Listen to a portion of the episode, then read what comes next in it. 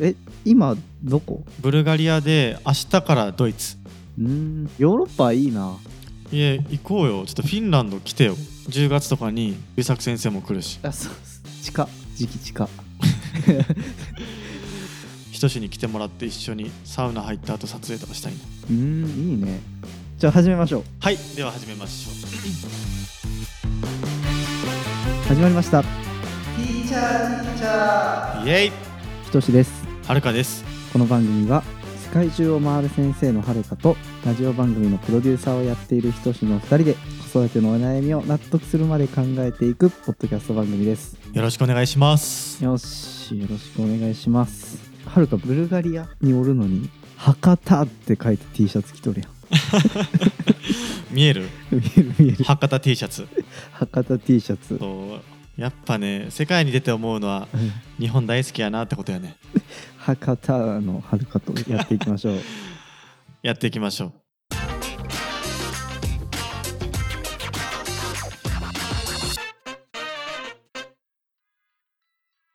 今回のお悩みです授業が暇そうな娘どうしたらいいという小学2年生の娘さんを持つお母さんからうん先日授業参観に行ったところ娘がとても暇そうにしていましたあら他の子も似たり寄ったりな態度でした340は10がいくつあるという内容の算数の授業で先生はとても熱心にされていましたが正直家庭でお金を使ったりして教えたら5分くらいで理解できるだろうなと思いましたうんうんうん娘には学校はみんながわかるようになる場所だから暇だったら教科書の隅々まで読んどきなさいと言ってみましたが親として何かできることはありますか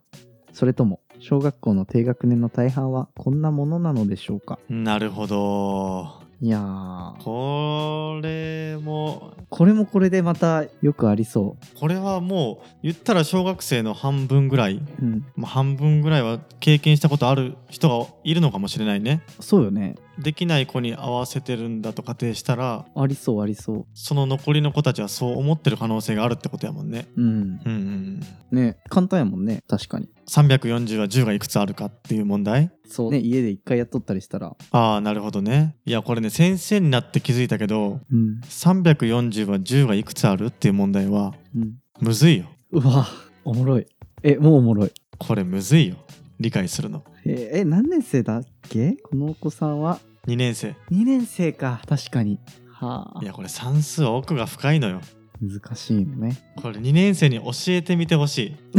ここにどんなね認知的なプロセスがあってうんどこを乗り越えたらこれが理解できるのかっていうのがおもろいんようわなんかちょっともう自分の1分前の発言が浅はかやった気がしてき た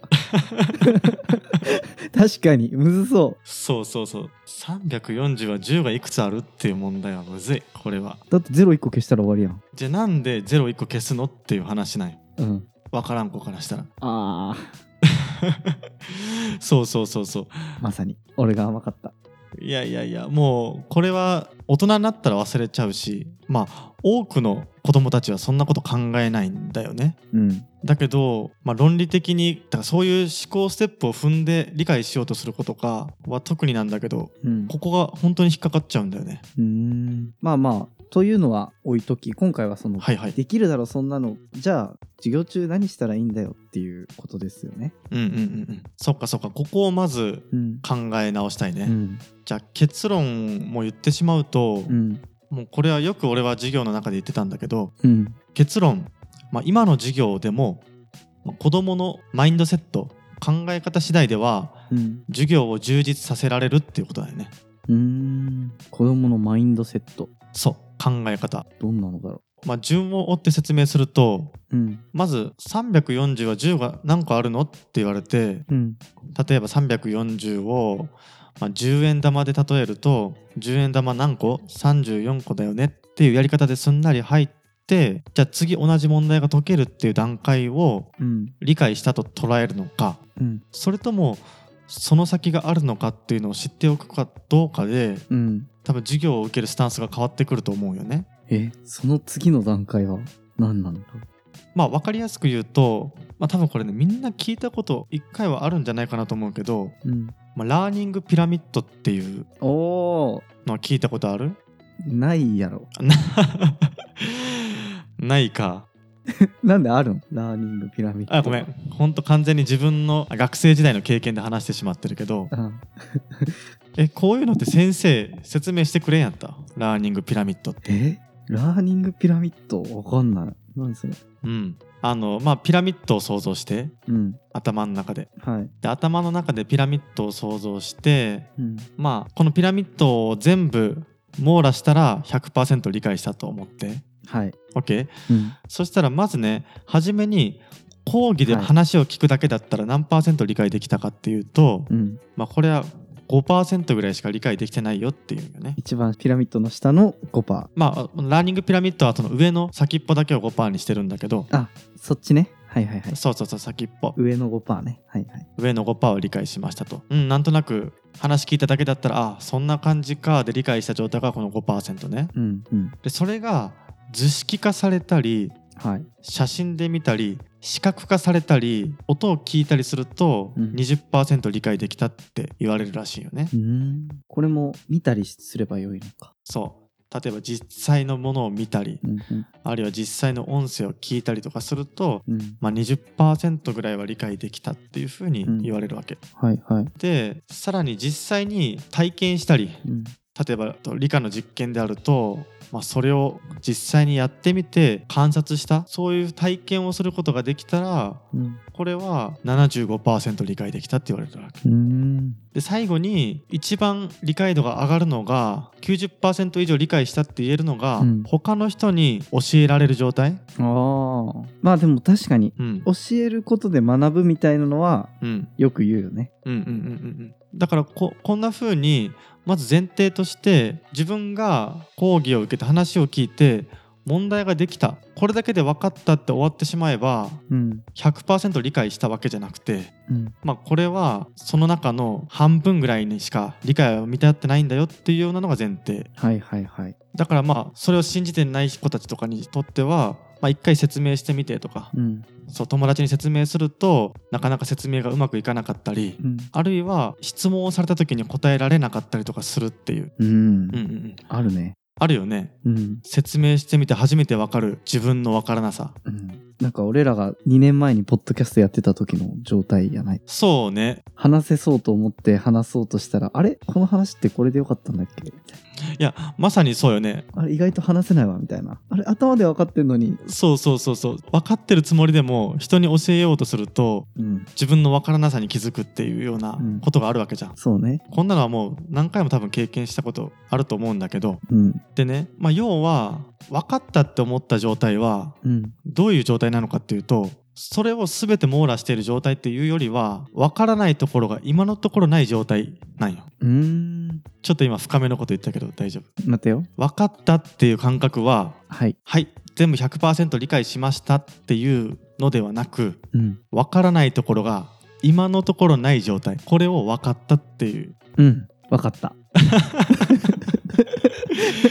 今のはるかの言っていることに関しては今のところ分からないことはない状態それを分かったっていううん分かった分かったはいただ多分ねいろんな側面から考えるとうん次々問いとかっていうの出てくるうんと思うんだよねうん例えば何をもとに90%理解したって言ってるのとかうん何をもとに5%理解したって言ってるのうんどこにエビデンスあんのとかっていう問いが生まれてくるわけよはいでそうなると分からないの状態に入るわけでそれをまた人に説明できる状態になったら今度は分からない状態がなくなるから分かったっていう状態になるわけこれ安定した状態ねうんでも一瞬で崩れん一瞬で崩れちゃう一瞬で崩れるね分かった状態そうそう分かった状態うんだから完全に分かったなんていうことはそもそもなくてうん深めようと思えばいくらでも深められるっていうのがうんまずこれは教えてあげなきゃわからんよね確かにだから分かるっていう状態はすごく不安定でうん分かった気になるんじゃなくてそこから人に教えてみたりとか質問に答えてみたりとかすることで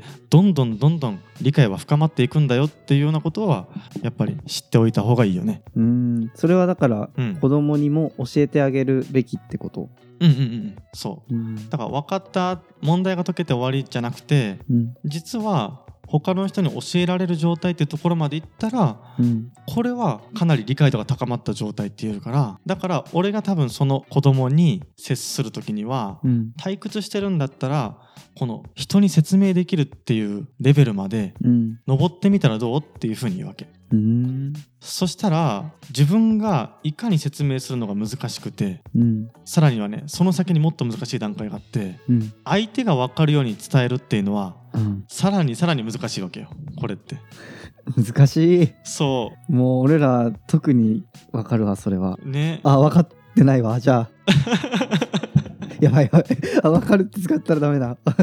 いや違う違うそんなことないよそんなこといやそう安定した状態だからそれは、うん安定してる状態に今言ったわけねひとしはうん、うん理解できるわその感覚はでこのラーニングピラミッドとかって話を子供にそのまんましてもそれはわからないよねうん安定した状態にはなってくれないよねうんだからそれを安定した状態にしてくれるように子供レベルまで分かりやすくうん提示してくれたのが賢さの階段っていう表があるんよえさらに分かりやすいのがあるんだそうこれちょっとねあのリンクに貼ってほしいんだけど OK あの賢さの階段っていうあのノーションに貼ってるんだけどうん見れる今ひとしみ見てる見てるこれはねもう階段の図が出ててうん階段の一番上まで登ったらうん賢い状態だよっていううんうんうん階段なんよね一番下が逃げ出すとかそうそうそう逃げ出すやろうとしないみたいなところから分かるとか伝えられるとうか、んうんうんうんそういう説明できるみたいなのに上がっていくやつですね。そうそうそうそうだか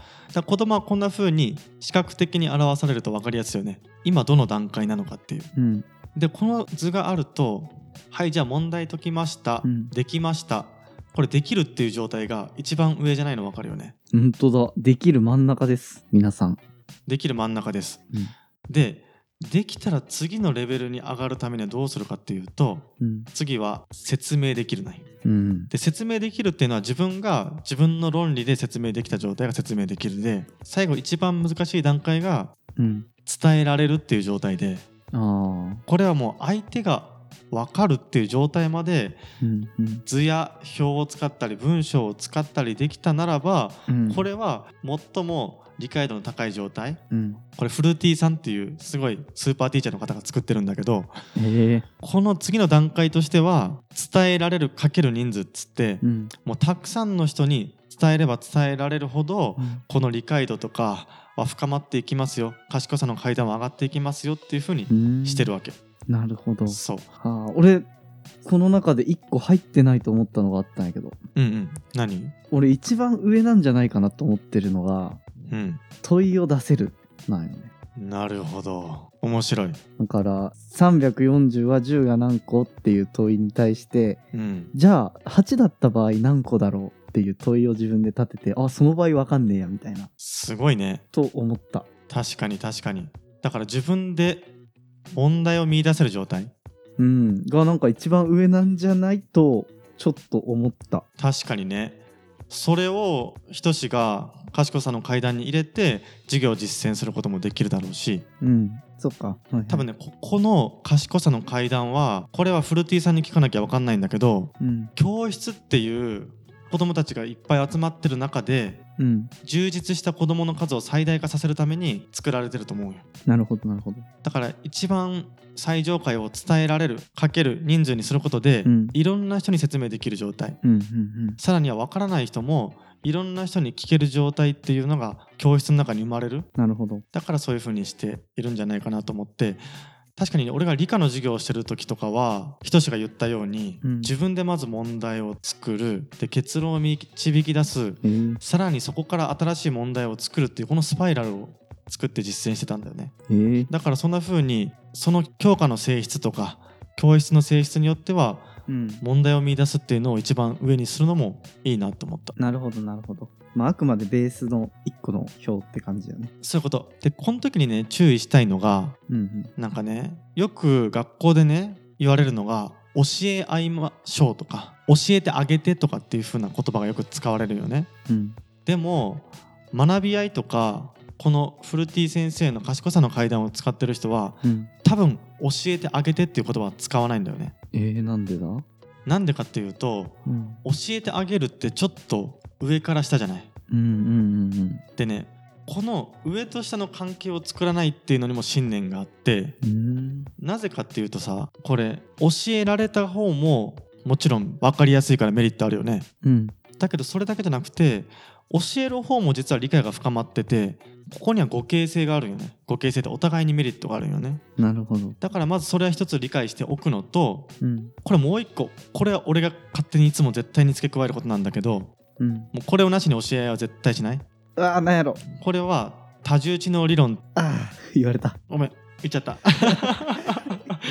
言っちゃったいやでも絶対わかんねえわじゃあ多重知能理論っていうのをちょっと人しなりに推論してみて推論するかちょっと待って今ここまでの議論をまとめるとうんまずうんうんうん学校の授業の難易度が簡単なんじゃないかっていう、まあ、心配事に対してはそれは子どものマインドセットを次第でいくらでも学び深めれるよっていう話がうんあってうんでその賢さの階段だったっけあの図うんの話をしてたよねうんで今から話すのはその賢さの階段の最上段にあった教え合うっていうところにおいてうんはるかが注意していること気をつけていることが多重知能理論そういうことですえー、なんだ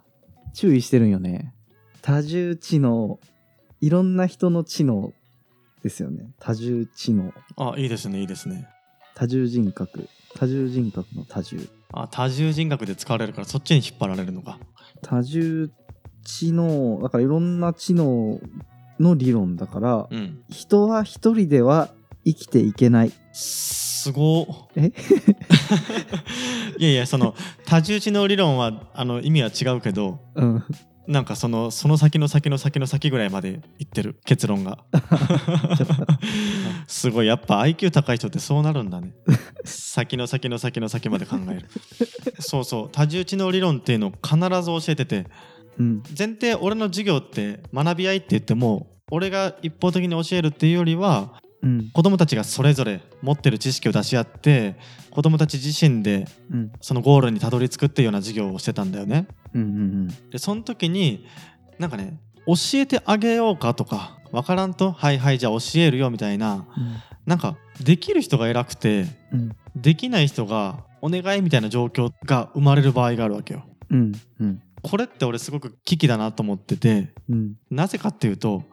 たまたまねうん。今この世の中では数学とか国語とか、うん。まあ、そういった力が重要だと思われていてうん。学校でそこに多くの時間が使われてるんだけどそうじゃないとうん。もっと人間の能力って幅広くてうん。一つに偏ってなくていろんな能力が必要なはずよねってうん。でそこには得意と不得意があってたまたま算数が得意な人もいればうん。たまたま運動が得意な人もいてアートが得意な人もいて言語が得意な人がいてうん。コミュニケーションが得意な人がいてって全然違った人たちが集まっててうん。たまたま今は算数が得意な子が苦手な子に対して伝える時間が起きていてでも運動の時は違うよね図工の時は違うよねうん。でこんな風にそれぞれ得意なこと苦手なことがあるけどそれぞれを補い合っていくうーん。ここに価値があるから教えてあげるんじゃなくて今は自分の得意を伝え合ってるんだよねっていうような前提は必ず多重知能理論のピザの図ピザの図。を出して熱く語るここは、あの俺のノートうん。まとめてるからこれもリンクを貼っていただければ助かるんだけどうん。そうとにかく人の能力は一つじゃなくて、まあ、具体的に言うとうん。言葉数字絵運動音楽コミュニケーション自分自然っていう風にまあ詳しくは見てほしいんだけどうん。いろんな能力があってそれは等しく認められるべきへえ、そ、それを子供たちに伝えるんだ。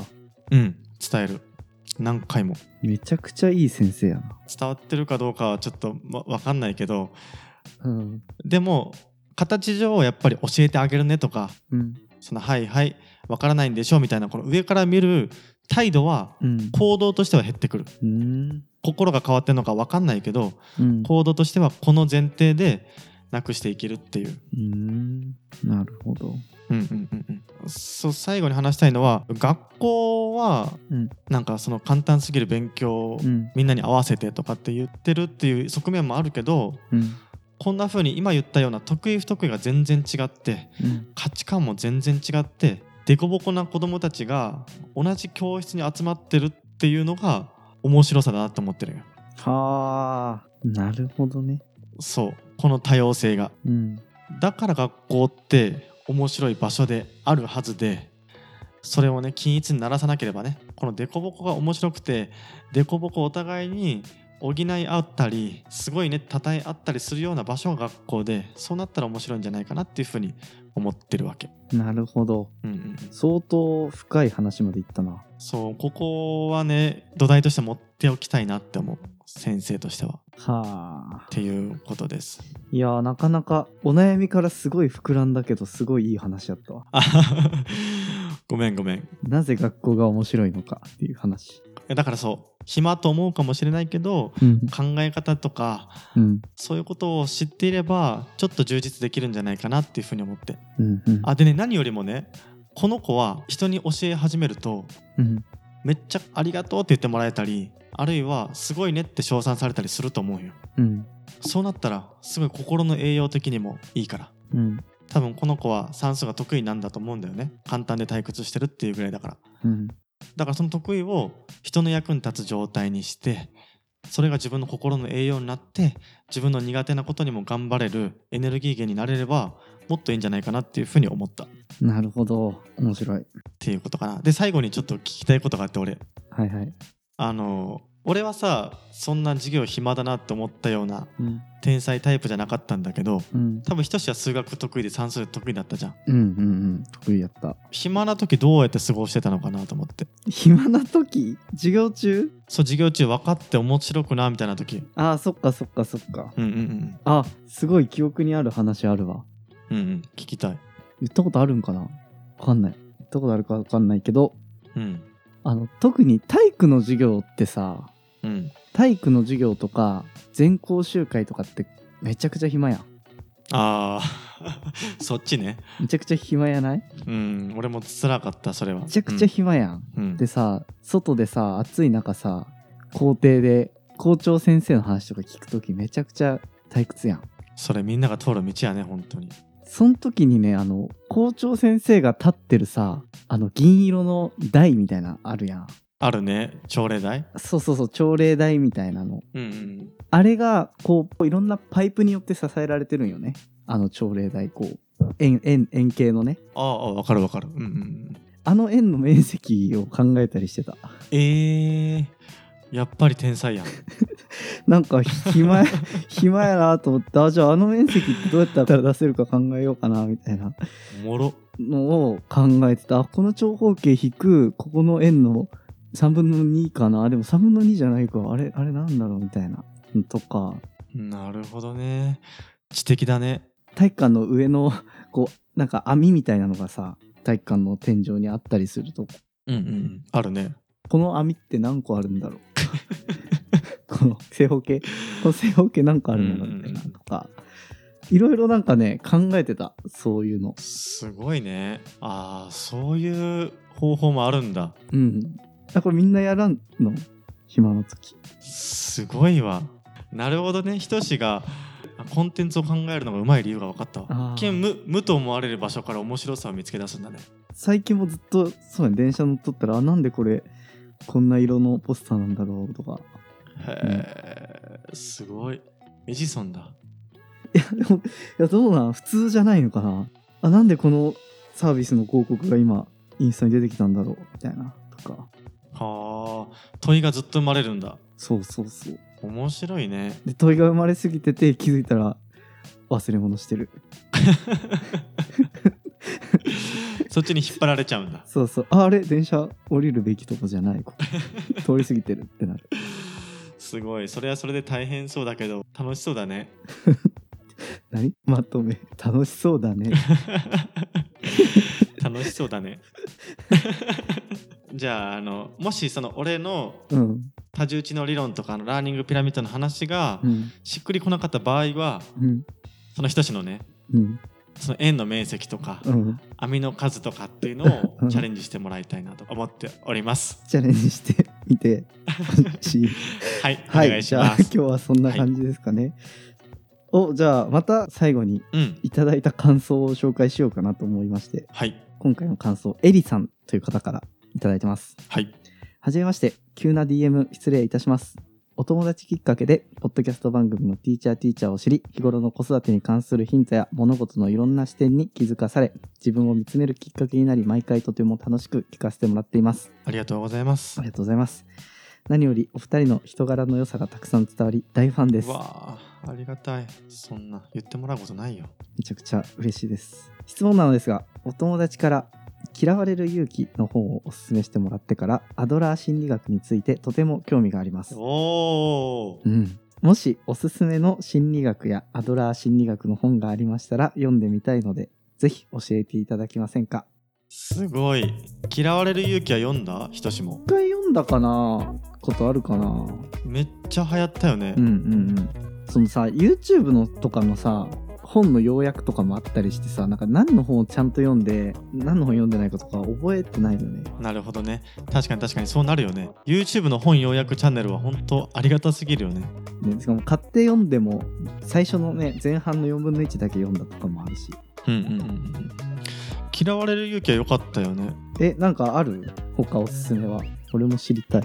これは絶対読んでほしいんだけどあの教育者の方は特にうんあのアドラーで俺が話した内容は全てここに詰まってると言っても過言じゃないのがお岩井さんっていう方の「勇気づけの心理学子供も大人もできる人にする7つの方法」へえ勇気づけの心理学。これはもう衝撃だった最初読んだ時は、へえうん、だから言ったりアドラーを教育に当てはめるとどうなるのっていうのをすっごく分かりやすく書いてくれてるえ、ちょっと待って、単行本133円とかで買えるよ。 133円で買えるん中古29円。そりゃもう買いもう買おう。これ多分ねお金払いたくなるよ読んだらへえうん相当良かったですなんかそういうさ、うん本を詳しく解説するみたいな回もたまにはあってもいいかもね。確かにねあ本本系の話はしたいね一度ねうん、聞きたいもん、でも。あんま読める人じゃないもん、俺、本を。あ本当あそうなんだそう、だから、全なんかここで聞けたら嬉しい。 俺も。えー、確か半年前ぐらいにねはるかにおすすめしてもらった「教育の力」って本が多分すごい薄いのにまだ半分も読めてないか な目の前にあるけどトマの一徳さんのそうそうそう、まあでもあれは前半にギュッと詰まってるからね伝えたいことがあだからうんポイントは押さえてるはずすごいそうなんだそっかそっか教育の力についても解説したいなーいいねたまにいいかも新しい可能性が見えたな、このメッセージから可能性が見えたねありがとうございますいやありがとうございますでは今日はこんなところで、はいはい、最後までお聞きいただきありがとうございましたありがとうございましたあの Spotify と Apple の評価とかレビューは本当に嬉しくて力になるので嬉しいです励みになりますぜひお願いしますよろしくお願いしますではさようなら